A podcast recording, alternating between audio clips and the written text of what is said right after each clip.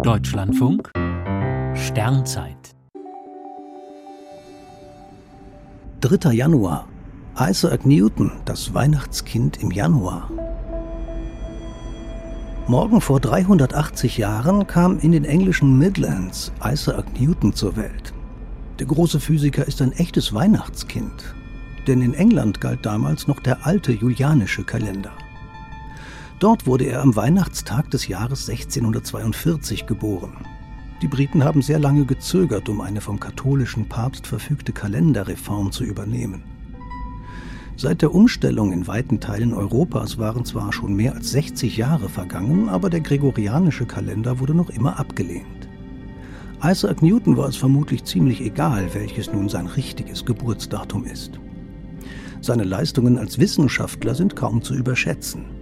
Mit ihm begann die moderne Physik.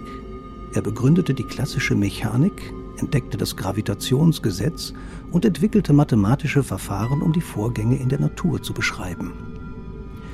Newton erkannte, wie die Planeten um die Sonne laufen und was sie antreibt. Dass ihn dieser Geistesblitz traf, nachdem ihn beim Ruhen im Schatten eines Baumes ein Apfel am Kopf getroffen hatte, ist allerdings nur eine schöne Legende. Der Astronomie bescherte er das erste Spiegelteleskop.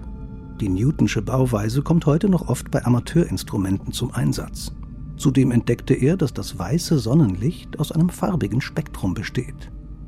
1727 ist er im Alter von 84 Jahren gestorben. Die Einführung des gregorianischen Kalenders auch in England erfolgte erst ein Vierteljahrhundert später.